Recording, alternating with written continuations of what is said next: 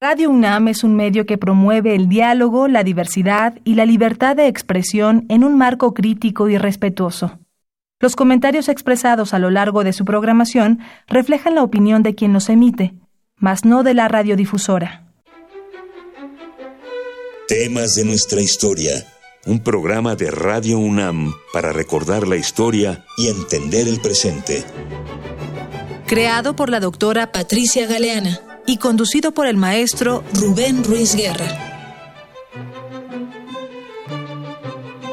Buenos días, bienvenidas todas, bienvenidos todos a una nueva emisión de temas de nuestra historia, un espacio radiofónico que nos ofrece Radio Universidad Nacional Autónoma de México para que aprendamos un poquito de nuestra historia. Hoy vamos a platicar sobre un tema apasionante, las mujeres en el virreinato. Antes de iniciar la plática con nuestra invitada, les recuerdo nuestros medios de comunicación. Tenemos un teléfono en cabina que es el 5536 8989. Repito, teléfono en cabina 5536 8989. Contamos con un Facebook que se llama Temas de nuestra historia. Contamos también con un Twitter, arroba temas. Y también les recuerdo que este programa se graba y que es subido a manera de podcast a la página oficial de Radio Universidad Nacional Autónoma de México. Entran a esta página, en la parte de arriba hay un cintillo, en ese cintillo el segundo lugar está ocupado por el botón de los podcasts, le dan ahí, eso nos lleva a un directorio en orden alfabético, le pican a la T y por ahí aparecerá temas de nuestra historia para que lo puedan volver a escuchar, lo puedan recomendar, lo puedan utilizar en alguna de sus clases o si de plano no les gustó el programa, lo recomienden a sus enemigos. Esto es algo que puede serles bastante útil. El día de hoy, repito, vamos a platicar acerca de las mujeres en el virreinato y para ello contamos con la presencia de la doctora Rebeca López Mora. Bienvenida, Rebeca. Muchas gracias. Ella es profesora titular A en la FES Acatlán, la Facultad de Estudios Superiores de Acatlán, en donde hizo sus estudios de licenciatura y después hizo sus estudios de maestría y doctorado en la Facultad de Filosofía y Letras de la misma Universidad Nacional. Ella ha tenido varios eh, eh, desarrollos profesionales, entre otras cosas fue cronista del Ayuntamiento de Naucalpan y ha hecho diversas investigaciones con temas sobre historia socioambiental, está también algún unos temas de municipios conurbados a la Ciudad de México. Y uno de los temas que ella dice que ha sido lateral, yo no estoy tan seguro que haya sido lateral, ha sido estudiar a las mujeres justamente en el periodo virreinal, pero más recuerdo hacia el siglo XVI era el tema sobre el cual estaba trabajando. Bienvenida, Rebeca. Muchas gracias por la invitación. No, al contrario, muchísimas gracias por estar con nosotros para continuar con nuestra serie de programas sobre eh, mujeres en, a lo largo de nuestra historia en este mes que podemos pensar está dedicado a la mujer que ha levantado la voz de una manera verdaderamente impresionante. Es, eh, es algo que vale mucho la pena, estamos viviendo un momento sumamente importante, sumamente interesante y vale la pena recordar algunos elementos del pasado para poder ir valorando qué es lo que está sucediendo y darle mayor impulso y canalizar las cosas que se puedan canalizar. Antes de entrar específicamente al tema de mujeres en el virreinato, por favor, doctora, ¿nos podrías hacer una caracterización de por qué hablamos de virreinato? Pues ah, últimamente ha habido un poco de discrepancia en torno a hablar de la historia colonial. Yo todavía cuando estudié me dedicaba a la historia colonial, pero en recientes tiempos se ha precisado un poco más el término virreinal, que se refiere justo al sistema político que se implantó para el gobierno de estas tierras que empieza con la llegada de, Antonio de Mendoza en 1535 y a partir de entonces pues se, permanece hasta prácticamente la llegada de la independencia. Entonces por eso se habla del periodo virreinal. Entonces estamos haciendo alusión a un término político. Pero cuando hablamos de sistema colonial, estamos haciendo alusión a un sistema económico de dependencia respecto a una metrópoli que es España. Entonces, en cierto sentido, los dos conceptos son, son ah, operativos. A mí todavía me gusta más el sistema colonial porque refleja no solamente el sistema, digamos, económico, sino también de la dependencia. Y eso empieza en el primer momento en que se gana la conquista. No o sea, de 1521 a 1535 es un periodo que parece que es nada, pero sí hay un sistema ya de dominación, es una dominación colonial. Y como yo hago estudios más o menos de ese tiempo, creo que todavía sí aplica para mí el sistema colonial. Y a final de cuentas, cuando estamos hablando de virreinal, estamos hablando de un sistema centrado en una persona que es el otro yo del rey español. Entonces, bueno, pues eso está hablando justamente de esta dependencia también en términos políticos, ¿no? Y bueno, es un sistema estructurado justamente alrededor de esa figura de autoridad que es quien detenta la, corona, vamos a decirlo así, y de su representante en este caso, claro, en el eh, claro, también complementado con el aspecto de las audiencias que son el elemento jurídico, jurisdiccional, vamos a decirlo así, ¿no? Y que, eh, digamos, son los dos, las dos instituciones fundamentales de gobierno durante este periodo que va entonces de 1535. El virreinal de 1535 hasta prácticamente hasta, hasta que cae, hasta, hasta que se declara la independencia, 1821. Muy bien. Entonces, estamos hablando de un periodo que inicia con una transición es un el periodo virreinal es un momento en el que olvidémonos ahorita de que si es conquista no es conquista de que si hay una dominación o hay un genocidio o no hay nada y todos vivían felices y comían perdices olvidémonos de esa parte que ahora está a, a discusión y centrémonos en un hecho concreto. Es una etapa es un periodo en el cual dos sociedades distintas se encuentran el encuentro puede ser duro, puede ser más o menos suavecito, se encuentran, se amalgaman y van a dar van a dar origen a una sociedad nueva, a una sociedad diferente a cualquiera de esas otras dos. Pero para poder entender esta sociedad nueva, recuperemos un poco cuál sería el modelo femenino que nos deja las sociedades prehispánicas. Aquí platicamos hace ocho días con el doctor Miguel Pastrana, quien nos habló específicamente de la sociedad mexica. Esto es aquella sociedad que es de los, del grupo Nahua que se establece en el mero centro de México y que en 100 años se expande de una manera impresionante a lo largo de casi a lo largo y ancho de casi toda Mesoamérica, ¿sí? Que mostraba unas ciertas diferencias con otros grupos que estaban a su alrededor, aún del mismo, de la misma etnia nahua, ¿no? Pero el papel femenino era un poco distinto ahí, en, en, en ese caso. ¿Podrías nada más recuperarnos algunos de estos elementos centrales de cuál era el papel femenino en esas sociedades prehispánicas? Pues en efecto, en el centro, el papel de la mujer pues es muy característico y eso lo podemos saber por los documentos que generaron los españoles para conocer a esta sociedad a la que llegaban a, dominar. Uno de ellos es el Códice Florentino, en donde refleja mucha de la vida cotidiana en donde estaba la mujer. Y podemos eh, ver dos niveles. Por un lado, el nivel, digamos, doméstico, en donde la mujer tiene una participación en la educación, en la, la alimentación y cuidado de las familias, pero un papel muy fundamental. O sea, todo lo que se le enseñaba a, a, ser hombres o mujeres en un primer momento estaba marcado por las mujeres. Ese sería un nivel, digamos, doméstico.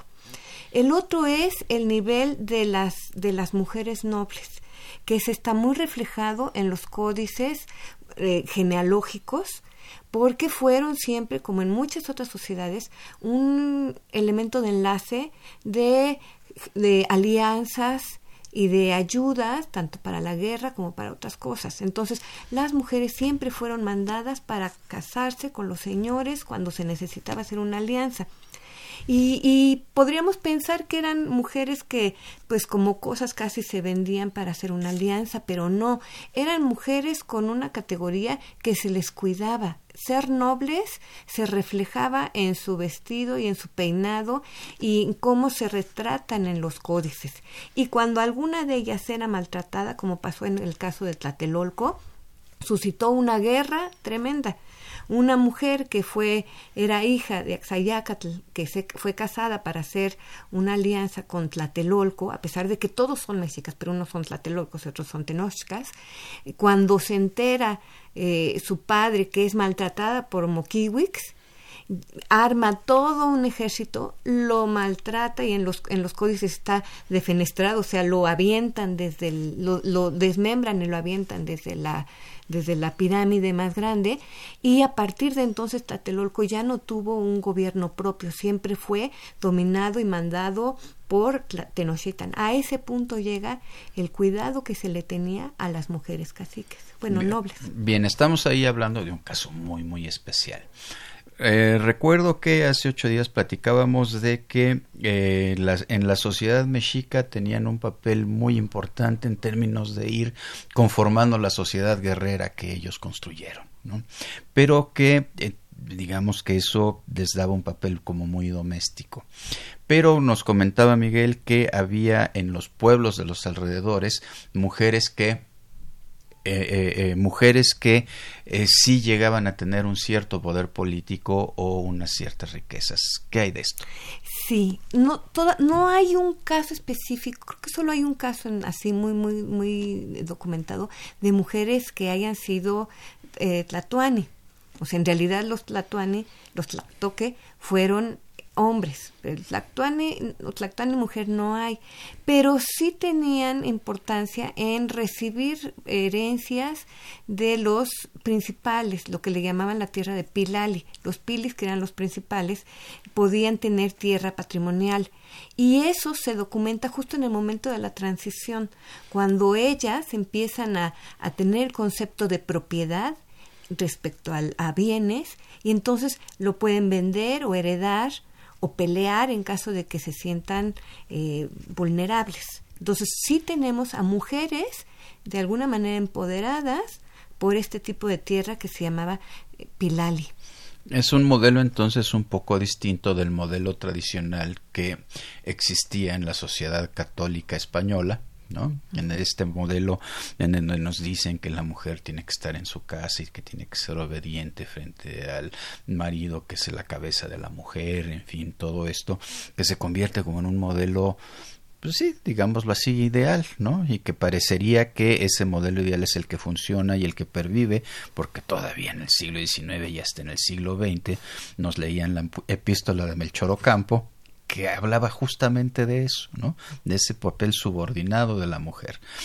Pero pues ya tenemos por aquí una pista de que en las sociedades prehispánicas podía existir esta otra beta de que no eran tan sometidas, que no estaban tan desamparadas frente al lo que sucedía en el conjunto de la sociedad, ¿no?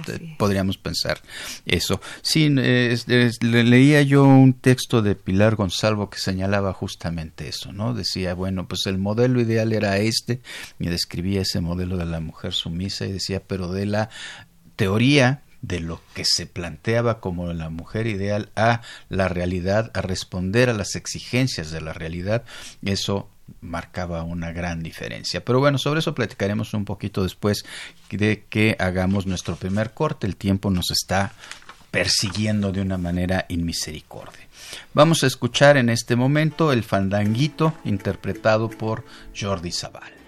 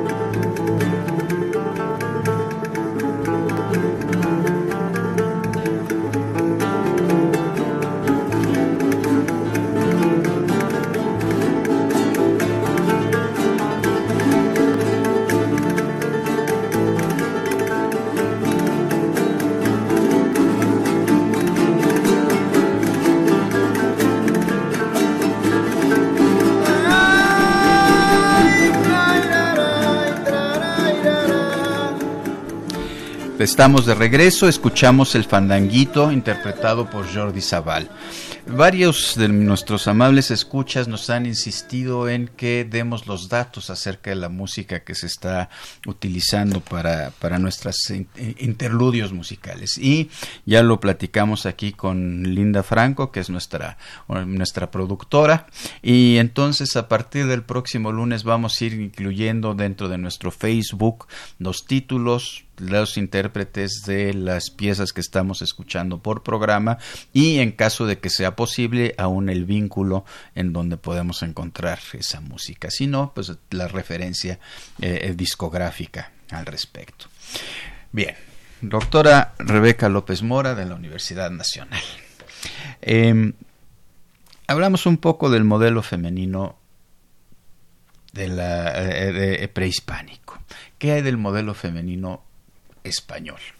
El modelo femenino es diferente, definitivamente. Sí, en efecto, el modelo ideal era que la mujer está supeditada a, en dos momentos, a sus padres cuando es soltera y a su esposo cuando es casada. Y que incluso el, el dominio de sus bienes queda siempre bajo esta tutela en el principio de que son como menores de edad. Y en realidad las mujeres sí están, digamos, en, esa, en esa sujeción, porque cuando llegaban a ser viudas y podían tener el, los bienes que, que, que, se habían hecho en matrimonio, tener herencias, podían llegar a ser víctimas de gente que se aprovechaba de ellas.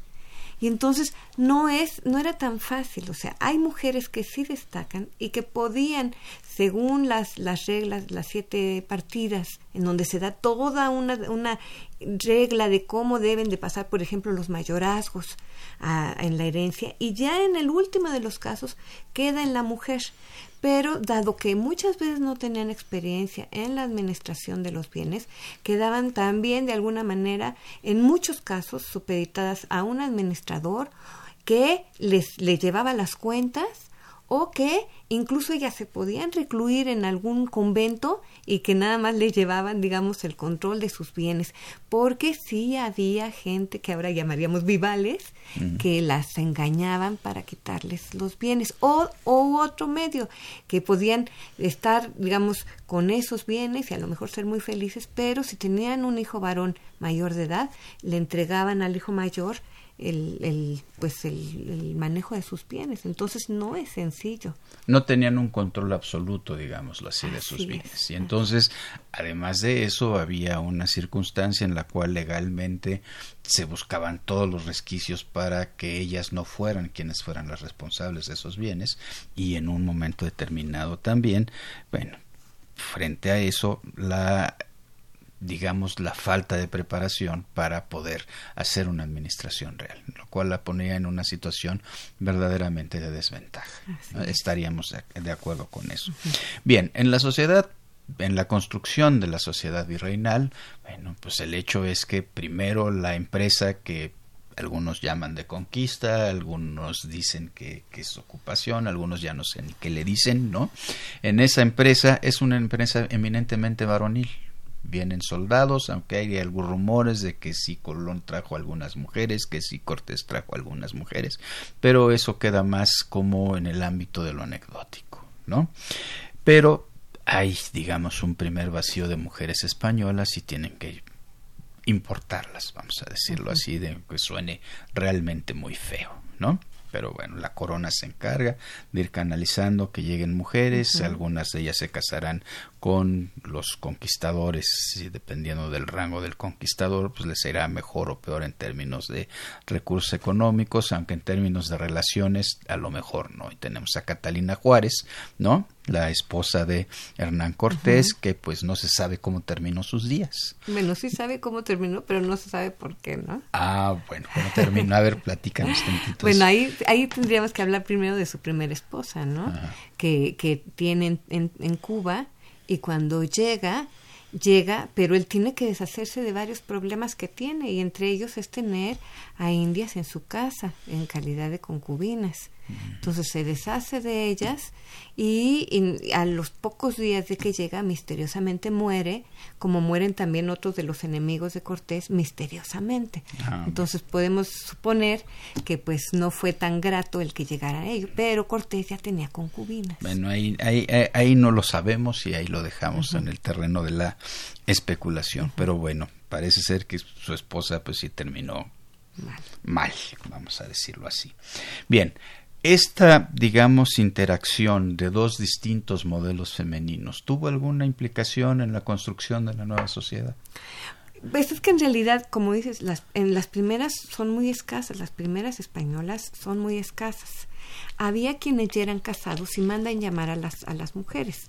Pero, pues, el primer momento es la relación con las mujeres que en, uno, en algunos casos durante la conquista se les otorgan, o sea, que son regaladas por, justo por esta tradición que decía de las alianzas con el enemigo, entonces se llevan a mujeres. Entonces, por un lado es esa unión, digamos, ilegal o fuera de matrimonio que se da y que, bueno, es el origen de muchas relaciones que dan, dan hijos mestizos, ¿no? Pero sí es cierto que ya en el primer siglo empiezan a llegar muchas mujeres españolas y que llegan con las hijas y las hijas se empiezan a casar. Entonces podríamos decir que en general los españoles de, de nivel alto sí se relacionan con mujeres españolas. Y esto no les, no les garantiza una situación económica bien hay muchas cartas, incluso todo un tomo que se publicó en el Fondo de Cultura, de cómo los hombres están pidiendo que vengan sus esposas y les están garantizando que ya tengo una, una hacienda, que tengo una encomienda, que vengan las mujeres. Entonces, pues en realidad se venían también a, ver que a la aventura como sus esposos, ¿no?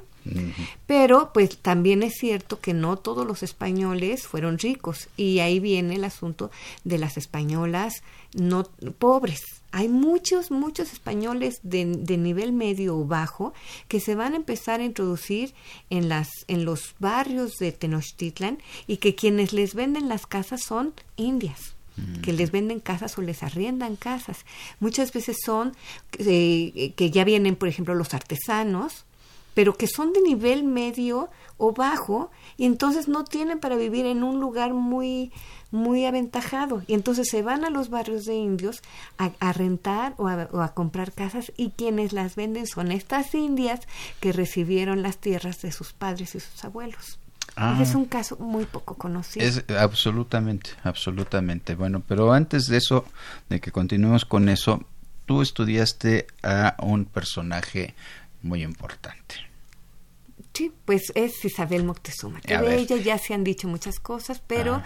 pues vale la pena que se conozca porque por ahí circuló una película hecha durante el periodo de Ernesto Cedillo que se llamaba La otra conquista, que verdaderamente es terrible y la pues la desvaloriza, la difama.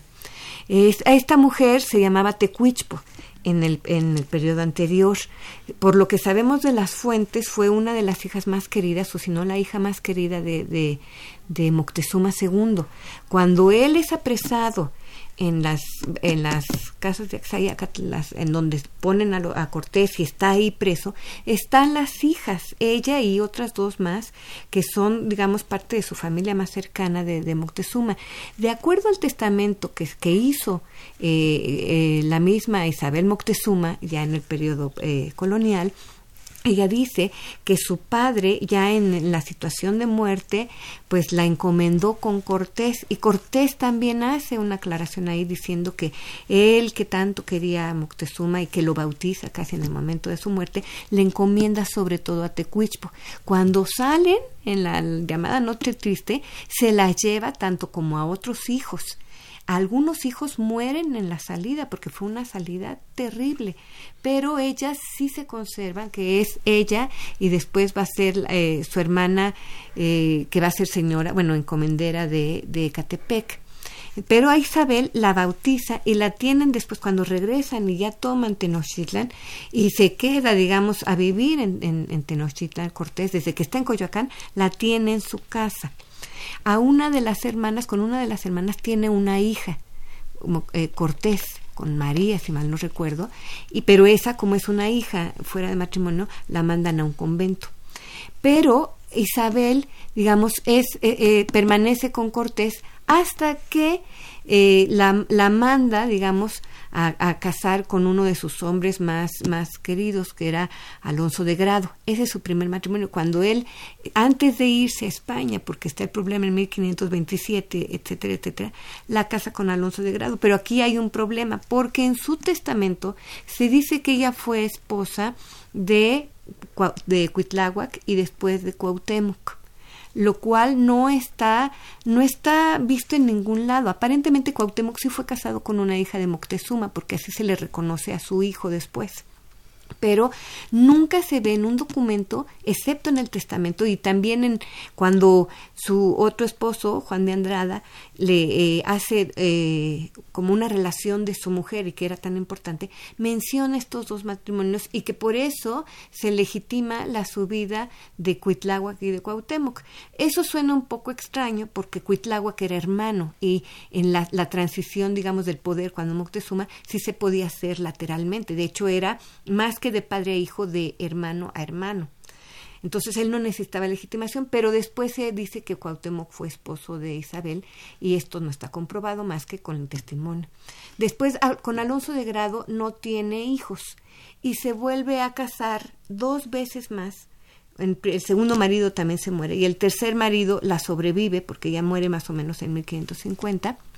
Pero pues es muy famoso su caso y se hizo mucha documentación porque ella cuando, cuando la casa Cortés con Alonso de Grado, en bienes dotales recibe la encomienda de Tacuba.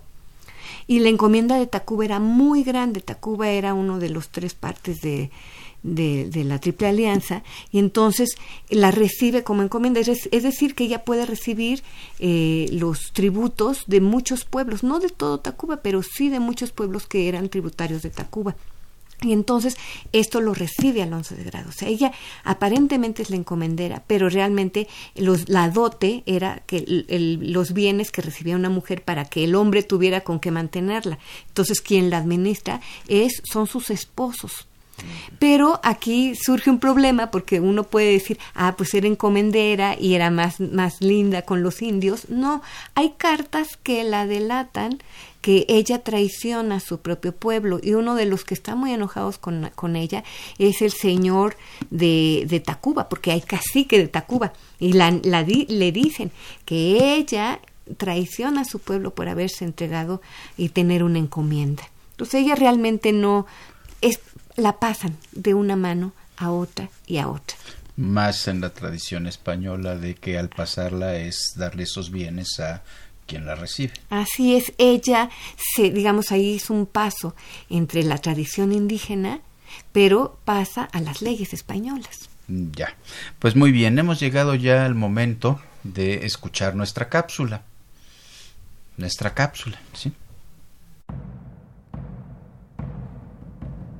En el virreinato de la Nueva España se trasplanta la cultura española, especialmente el dominio religioso, de forma que las culpas a causa del cuerpo humano, provocador de tentaciones y merecedor de castigos, son muy importantes para la sociedad. La mujer es un apéndice del género masculino y depende en su totalidad de él. Las mujeres indígenas, negras y mestizas además aprenden las costumbres que corresponden al grupo racial al que pertenecen.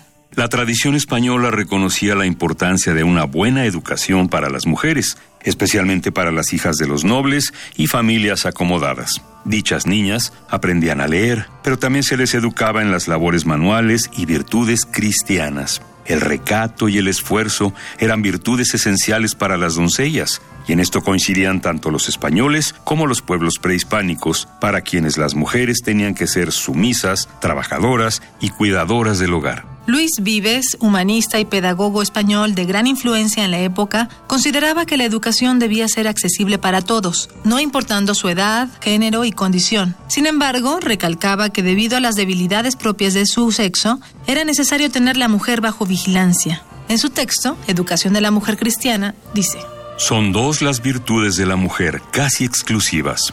Por su ser, la religión. Por su sexo, la castidad.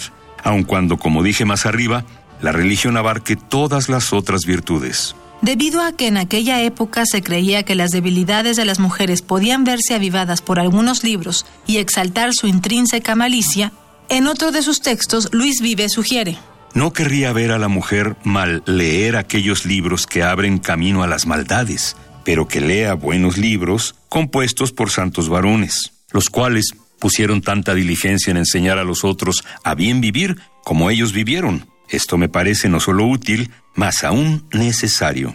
Las mujeres normalmente tienen dos opciones de vida, la de la religión o la del matrimonio, y en ambas la mujer debe ser sumisa, como lo menciona Fray Luis de León en su texto La perfecta casada, obra que fue ampliamente difundida en aquella época y sugería que Asiente vuestra merced en su corazón con entera firmeza que el ser amiga de Dios es ser bien casada, y que el bien de su alma está en ser perfecta en su estado, y que el trabajo en ello y el desvelarse es ofrecer a Dios un sacrificio aceptísimo de sí misma. Y no digo yo, ni me pasa por pensamiento, que el casado ni algún otro género de gentes han de carecer de oración, sino digo la diferencia que ha de haber entre las buenas, religiosa y casada, porque en aquella el orar es todo su oficio. En esta ha de ser medio el orar para que mejor cumpla su oficio. Aquella no quiso el marido y negó el mundo y despidióse de todos para conversar siempre y desembarazadamente con Cristo.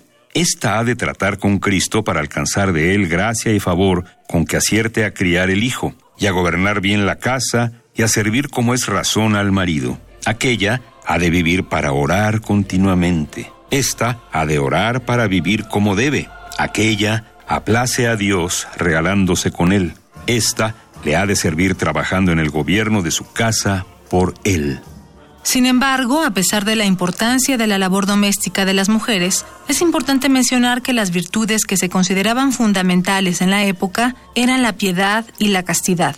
Las mujeres indígenas pronto destacarán en la defensa de su virginidad y la aceptación de las nuevas normas morales. Incluso hubo cronistas que se encargaron de recopilar historias donde las doncellas defendían su virtud, como una manera de educar a toda la población. También surgieron historias de mujeres perdidas, que al no atender los deberes morales eran castigadas por el daño que hacían a la sociedad y por haber arrastrado a los hombres al pecado. Durante esta época hay una continua duda entre si las mujeres podían acceder a los estudios. Sor Juana Inés de la Cruz es uno de los principales personajes que demostraron que las mujeres eran capaces de aprender. Sin embargo, aún ella fue receptora de la idea generalizada de que la mujer podría ser instruida siempre que mantuvieran una posición subordinada y la lectura les fuera restringida por sus directores espirituales. Si bien este pensamiento afectaba también a los hombres, era a las mujeres a quienes les impedían su desarrollo intelectual. Asimismo, hay que señalar que las mujeres que tenían acceso a la educación eran principalmente quienes contaban con los recursos económicos, puesto que entre más pobres eran, menor era su acceso a la educación. Estamos de regreso, seguimos conversando con la doctora Rebeca López Mora, quien es eh, académica de la Facultad de Estudios Superiores de Acatlán. Estábamos hablando entonces de que hay distintos modelos femeninos, de que hay distintos ejemplos de cómo el lo femenino se va presentando dentro de la sociedad, aunque nos hemos centrado en este momento un poco más en ciertos sectores de la élite, ¿no? En los sectores que no son de la élite, digamos en los niveles populares, vamos a llamarle de alguna manera. ¿Cuál es el papel de la mujer? Pues mucho va a depender del grupo social al que, al, que pertenezcan. Por ejemplo, en el caso de las Indias, de los pueblos y tanto de la ciudad, pero sobre todo en los pueblos en donde hay tierras, ellas pues se dedican al cultivo de la tierra en general y de los magueyes, que es muy importante. Las mujeres eran las que producían el pulque, por ejemplo y eran las que lo vendían en, muchos casos, aunque se supone que en la tradición dice que los, si una mujer entra a un tinacal lo echa a perder y eso, pero quienes están cuidando los magueyes y están cuidando las tierras son las mujeres, porque muchas veces los hombres tenían las tierras de común repartimiento, la, el cabeza, la cabeza de familia que era el padre recibe esta tierra, pero ellos muchas veces se iban a trabajar a las haciendas cercanas, en donde les pagan tanto en dinero como en especie, y quienes se quedaban a la tierra eran las mujeres. Entonces tenemos pues un papel muy importante a nivel de los pueblos y por supuesto el cuidado de los niños y de, o sea hacían todo cuidaban la tierra cuidaban los niños y les enseñaban pues lo, lo básico el la vida cotidiana. Hay algunos testimonios acerca de estas comunidades que están un poco alejadas de los centros urbanos y de las influencias más directas de los encomenderos españoles, en donde se habla de, eh, digámoslo así, un nivel de orden y respeto muy impresionante atribuido justamente a la educación que daban estas mujeres. ¿Nos puedes comentar algo de esto? Sí, finalmente es la educación que tiene el indígena los indígenas son reverenciales. Y esto se sigue todavía en muchos grupos indígenas o de o que nacen hablando náhuatl. Esto me lo me lo enseñó un maestro que, que es de náhuatl, que él ah, eh, es de Tláhuac, pero aprendió a, hablar español cuando era niño. Y él, eh, por ejemplo, yo le decía, ¿por qué eh, Francisco Morales se llama? no es el Francisco Morales, que es, es, es fraile, pero él, él me decía, yo le decía, ¿por qué no me puedes hablar de tú? si él era más grande que yo siendo su maestra, dice, no, los indios somos reverenciales y siempre le voy a tratar con respeto. Y eso a mí me marcó, o sea, los indios y las mujeres son reverenciales, pero, pero eran también las que eh, cuando había un tumulto, es decir, un levantamiento local, tanto en la ciudad como en los pueblos, eran las primeras que iban a luchar, ¿eh? Eso también se sabe muy poco. Eso creo que todavía lo seguimos viendo, ¿no? Son las primeras que iban, por ejemplo, cuando pensaban que las tierras de común repartimiento estaban en peligro, que estaban litigando contra una hacienda y llegaba, por ejemplo, un, un, un agrimensor enviado por la Real Audiencia, las que corrían y gritaban eran las mujeres. Y aquí en la Ciudad de México, en 1564, cuando apedrean al gobernador de indios de, de Tenochtitlan, las que están en la primera línea son las mujeres gritando y lo apedrean. Caramba. Así que esa historia sí no nos la han contado, ¿o sí? No, es muy poco conocido que las mujeres son las de primera línea. Ah, mira. ¿Vas a escribir algo al respecto? Tal vez. bueno, me parece bien. Bueno, conforme va pasando la construcción de la nueva sociedad, de la, de la sociedad eh, eh, virreinal, cuando va, va, va avanzándose esto, ¿hay algunos cambios en el papel femenino eh, digamos, en las élites? Pues finalmente sí, porque en el caso de las indias se tienen que adaptar a las leyes españolas. Los indios aprendieron muy rápido cómo moverse en las leyes españolas y esto lo tenemos muy documentado con tanto los, los testamentos y los litigios por tierra que emprendían las mujeres para defender sus tierras o para venderlas. Entonces había mujeres que sí tenían tierras. Así es. Sí hay mujeres que tienen tierras, que son esposas, y los esposos no ven por ellas. Ellas dicen, yo soy fulanita, eh, María Tlaco, María Choco, etcétera, casada con fulano, pero ellas son las que emprenden el litigio y en la Ciudad de México, por ejemplo, si, les, si es necesario, van con las autoridades indígenas, que son los Tlachilacali, Tlaxilacaleque, que son de los Tlaxilacali, que eran los barriecillos dentro de la ciudad, entonces eran como las autoridades locales. Pero si ellos no les resolvían, entonces se iban con la audiencia y se iban con los oidores, pero son ellas las que emprenden los litigios, ya sea porque no les han pagado, porque les quieren quitar la tierra, porque la quieren vender su casa, porque la rentaron, etcétera, son ellas. Son ellas. ¿Y los maridos? Y los maridos acompañan los maridos acompañan, o sea, no hay, aquí sí hay un, un, cambio y esto sí se da a lo largo de todo el periodo colonial. Los maridos acompañan, no son los que les administran los bienes a las mujeres si ellas los recibieron de sus padres y sus abuelos. ¿Y esto podríamos pensar que es una situación generalizada o son casos excepcionales? Pues yo no, yo no sé si en otros lados se da, porque yo he estudiado casos de la Ciudad de México y también de los de las zonas que yo conozco, que es Tlanepantla, Tizapán, Naucalpan, en el Estado de México. Son las mujeres las que están demandando esto. ¿Tienes algún ejemplo concreto? Pues sí, por ejemplo, aquí eh, eh, tengo, aquí hay varios casos en un, en un libro muy bueno que hizo Luis Reyes García con otras personas que se llama Documentos Nahuas de la Ciudad de México del siglo XVI. De estos son digamos, eh, traducciones del náhuatl de estos documentos que ellas generaron y ellos generaron en general, hay muchos. Pero muchos de los casos son precisamente de mujeres que están pidiendo este tipo de cosas. Entonces, como para mencionar algunos, traje ejemplos. Por ejemplo, eh, aquí habla de el caso de eh, el gobernador que está hablando de Angel, con Angelina de la Cruz, que tiene noticia del padre Fray Pedro II, siendo guardián del monasterio de Tlatelolco, que dejó mandado que esa difunta que las dichas casas comprasen sus parientes como se contiene. O sea, el fraile le indicó que ella podía vender esas tierras.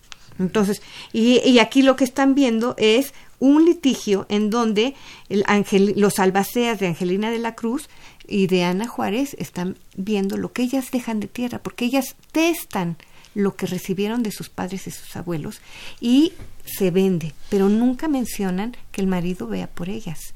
Ellas es a nombre personal. Ah, entonces aquí sí está esta distancia entre esta idea tradicional de la mujer sumisa, etcétera, frente a mujeres pues que prácticamente son empresarias, ¿no? Claro, que, a lo mejor una tierra chiquitita, porque luego lo que uno ve de lo que testan es muy pequeño. O sea, uno dice, ay, a lo mejor tenían muchas tierras, pero por ejemplo, ¿qué testan las mujeres? Y aquí tenemos el testamento de Juana Francisca del barrio de San Sebastián, de este libro que hizo muy bueno Teresa Rojas Rabiela y un grupo que se llama Vidas y Bienes Olvidados. Entonces, por ejemplo, ¿qué testa? El, el, el el argumento siempre es ayudar a las almas primero, etcétera, ¿no? Y a su alma.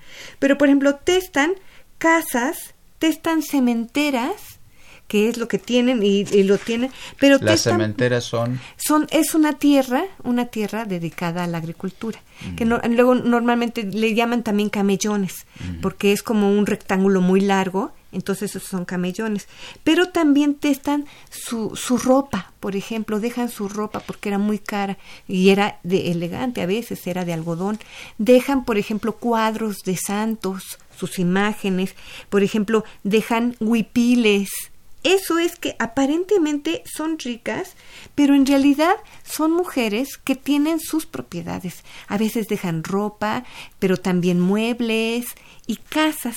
Y entre las casas de las indias, bueno, de los indígenas, también hay un elemento que nos hace pensar que las mujeres siguen siendo algo muy importante, y es el siguacale.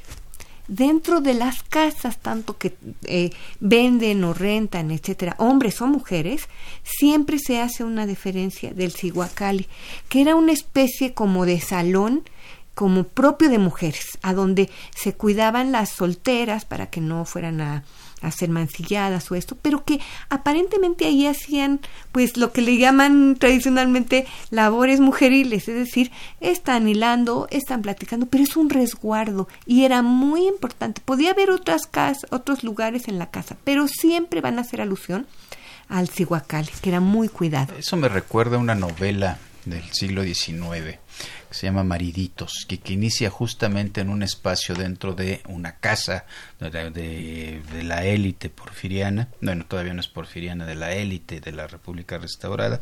Es una casa que tiene un espacio que le llaman la enseñanza, que es el lugar en donde las mujeres reciben a sus visitas, están ellas haciendo sus labores mujeriles, platican entre ellas, en fin, hacen todo, todas estas tareas. Es, es un espacio específicamente para mujeres y que es, digamos, de alguna manera el espacio que hace contrapeso a la oficina del dueño de la casa, ¿no? Que el dueño de la casa tiene su oficina con su biblioteca muy bonita, etcétera. Entonces, por ahí eh, estaríamos pensando en eso. Pues hemos llegado al momento de nuestro segundo interludio. En esta ocasión escucharemos Canarios mexicano y español del siglo XVII con la Capilla Jerónima.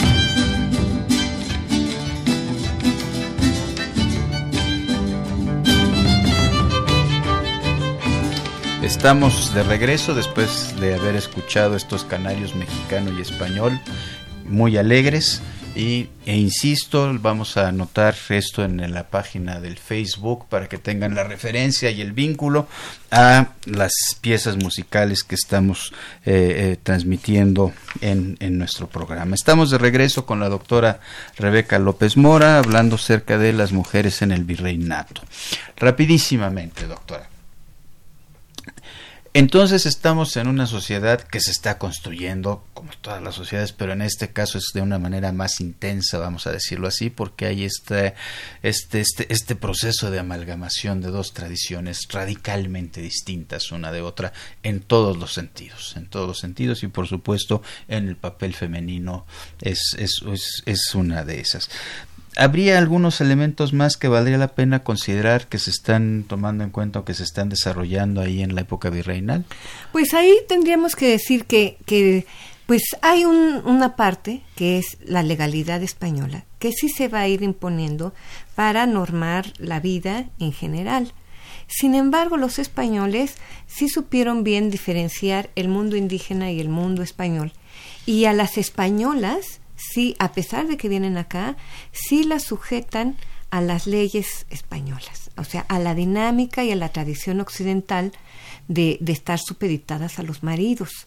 A las, a las indígenas les dejan como todo el, digamos, el sistema de separación de repúblicas, las dejan, digamos, su propia dinámica, a pesar de que tenían que llegar a los, pues, a las eh, instancias legales. Eh, eh, adecuadas españolas, ¿no? Pero pues también muchos de los conflictos que se viven en, al nivel de los pueblos los gestionan los, los gobernadores de indios. Entonces ahí tenemos en realidad como un mundo paralelo entre lo que a las mujeres les sucede, las españolas, incluso mestizas, las de la ciudad y las indígenas de las que ya hemos hablado. Bien, bueno, a mí me parece que valdría la pena entrar en un tema que también eh, eh, encaja dentro de esto. Cuando estábamos platicando con el doctor Pastrana hace ocho días, ¿no? Eh, hablábamos un poco del papel de la mujer dentro de la casa, en fin, y apareció por ahí el tema de que si las mujeres mexicas eran unas mujeres que estaban construyendo una sociedad guerrera como era la sociedad que se estaba construyendo en ese momento, el elemento de violencia era muy importante, estaba muy presente, eh, muy presente ahí. En el caso de las mujeres en el periodo virreinal, ¿qué hay en términos de qué, qué sabemos acerca de lo que ahora denominaríamos violencia intrafamiliar? Pues en el caso de las españolas sí está documentado porque pues muchas veces estas mujeres que eran violentadas por golpes, por maltrato verbal o incluso cuando sus maridos tomaban de más, había de todo, ellas podían acceder al, a los tribunales eclesiásticos para poner un alto.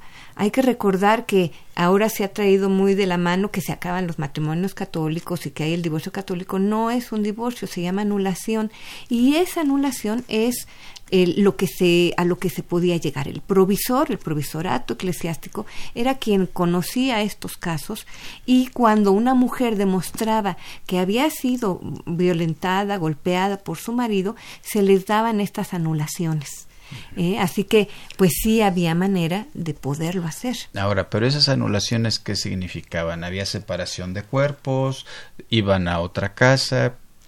En realidad es eso, o sea, si se, eh, la separación de cuerpos es una especie de... La anulación significa que al haber maltrato no hay matrimonio. A pesar de que hubiera hijos, se considera que el matrimonio es unión de personas de igual condición y, y que para que amarse y respetarse. Cuando la iglesia comprueba que hay un maltrato, entonces el matrimonio no se dio y por eso se anula, porque mm. no hay el principio básico del respeto. Claro. Esto no siempre se daba, o sea, no todas las mujeres accedieron a esto, pero hay casos en donde sí se pudo comprobar y hay anulaciones. Claro, pero mi pregunta va en el sentido de comparten, siguen compartiendo el mismo espacio doméstico, se regresa a casa de sus papás, es recogida en alguna organización religiosa. Ahí depende de cómo se establezca el, litigio. En mm. algunos casos, si el, si el marido la ha lastimado, se le podía turnar a las, a las autoridades civiles para que se le diera un castigo corporal. Pero en algunos casos, sí las mujeres podían, podían demandar el regreso de los bienes totales. O sea, y con eso muchas veces sí algunas se iban a, refugiar a lugares más seguros. Varias mujeres, no solamente las maltratadas, sino también las viudas, que dijimos que podían llegar a ser vulnerables, se iban a conventos. Y con los bienes totales o con lo que podían haber tenido, sus joyas, etcétera, pagaban como un departamento de, de mujeres y se les esa parte de los conventos era parte del niñado se llamaba.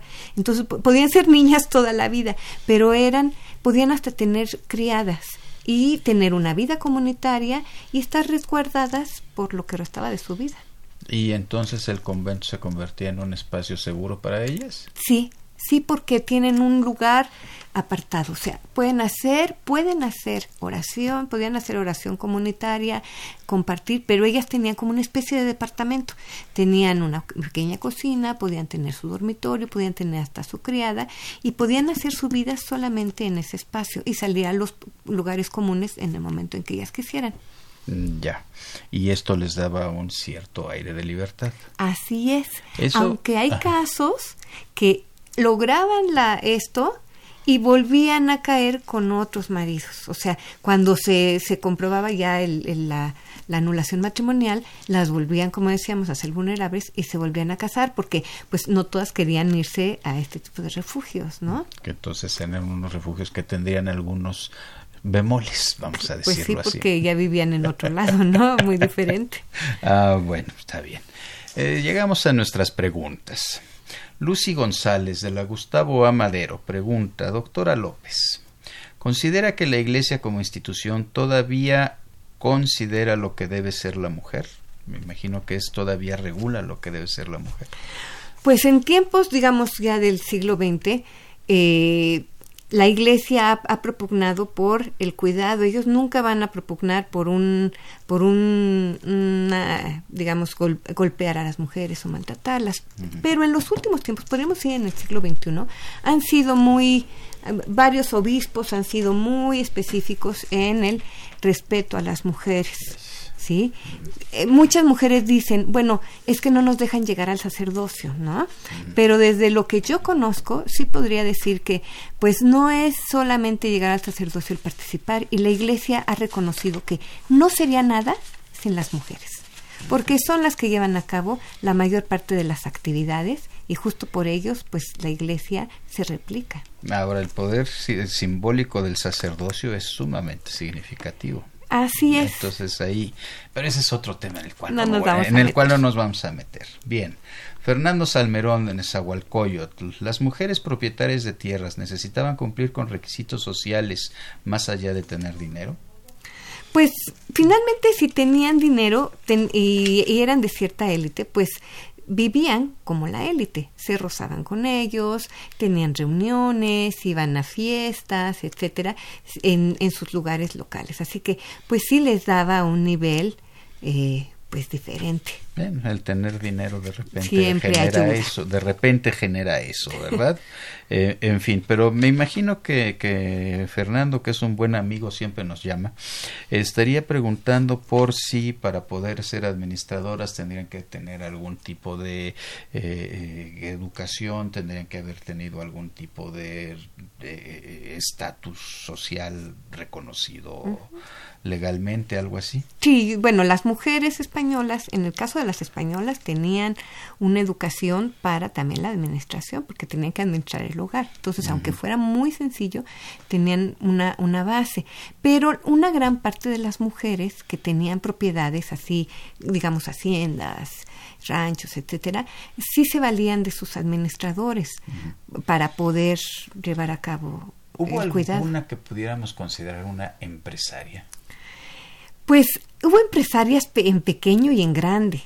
Por ejemplo, en la Ciudad de México hubo varias panaderas y no estamos refiriéndonos al panadero que hace el pan, sino las que eran propietarias de panadería. Los panaderos en general se consideran eh, empresarios. Mm. Y hay algunas que yo en los estudios que hice cuando hablé del, trigo de la Ciudad de México, sí hay varias que están ellas eh, siempre dando la cara. Y, cuando llegan a hacer las, las visitas, ellas dan la cara y hay algunas que mandan a sus administradores. Entonces, están pues las panaderas. Y las que tienen haciendas también están a veces resolviendo sus propios litigios a través de abogados, etcétera. Y pues podríamos decir, hay varios casos. Hay varios casos de mujeres que, que pudieron resolver esto. Uno es el que yo estudié con la Hacienda de Santa Mónica, que es el, las, las condes de la, del, de la Canal, que ella, esta, esta mujer, doña Agustina de la Canal, compra en 1731 la hacienda y con el dinero que tiene siendo casada, ¿eh? ella lo compra y después queda viuda, pero resuelve todos los problemas que tenía la hacienda de deudas, la deja libre de deudas, o sea que sí tenía idea de negocios y después, bueno, lo hereda, etcétera, ¿no? Y además era una hacienda muy importante por la provisión de trigo a la Ciudad de México, así es, ¿no? Así es. Y que todavía se puede visitar, ¿cierto? Está muy bonita y hay visitas guiadas, está muy bonita y muchas muchas películas de época ah. hasta extranjeras se han filmado ahí. Ah, muy bien, perfecto. Jorge Eduardo Sánchez de la Benito Juárez. La evolución del sistema capitalista de la mano con la religión encasilló a las mujeres bajo el dogma de la castidad y obediencia. ¿Considera que la mujer del siglo XXI rechaza esta idea? Pues es que no es que la rechace, pero pues ahí estamos requiriendo eh, igualdad, o sea, y no es que no es que o sea, tanto como rechazar. Queremos que las cosas lleguen a la igualdad de oportunidades y a ser reconocidas también como personas pues con todos los derechos. Sumamente importante. Jorge Morán de la Gustavo Amadero, ¿por qué maestros y autores prefieren llamar periodo nuevo hispano al que otros denominan colonial o virreinal? Pues yo creo que ese es tema, tema más bien de historiografía colonial y, y pues no, me vienen ahorita a la mente, porque mire, hay, hay, un, hay un problema, ¿no? Hay quienes hablan de virreinato, exactamente, pero no, han no se han desarrollado realmente, al menos que yo conozca, pues tratados exactos de por qué esto y otro. Es parte de lo que se hace ahora con la historia, la historia conceptual, ¿no? Pero pues creo que nos saldríamos del tema. Nos saldríamos del tema, eso es cierto. Felicidades al programa, dice Jorge. Oye, Óscar Aurelio García pregunta, usted que trabajó en Aucalpan, ¿qué opina del movimiento feminista ahí? Su opinión respecto a que Atizapán se encuentra en tercer lugar de gobernanza a nivel nacional y pues le pide un libro. bueno, eh, Naucalpan ha tenido varias presidentas municipales, vale la pena decir. Eh, de los tiempos eh, recientes, pues por lo menos hemos tenido dos veces ajá, y una más de, de, presidenta. Así que pues creo que por ahí va, va la Las mujeres están teniendo una voz importante ahí en la zona. Bien, pues estamos llegando al fin de esta emisión. Muchísimas gracias por escucharnos. Eh, temas de nuestra historia es una idea original de la doctora Patricia Galeana, que nos, nos coordina desde sus responsabilidades eh, diplomáticas. El conductor es el maestro Rubén Ruiz Guerra. Elsa Aguilar está en la difusión. Erlinda Franco en la producción producción, Miguel Alvarado en la cápsula y producción, María Sandoval y Juan Stack las voces de cápsula, Lucero Rocha en los teléfonos, Socorro Montes nuestra operadora y un agradecimiento muy muy especial a la Federación Mexicana de Universitarias, Asociación Civil. Nos oímos en ocho días. Temas de nuestra historia. Un programa de Radio UNAM para recordar la historia y entender el presente creado por la doctora Patricia Galeana y conducido por el maestro Rubén Ruiz Guerra.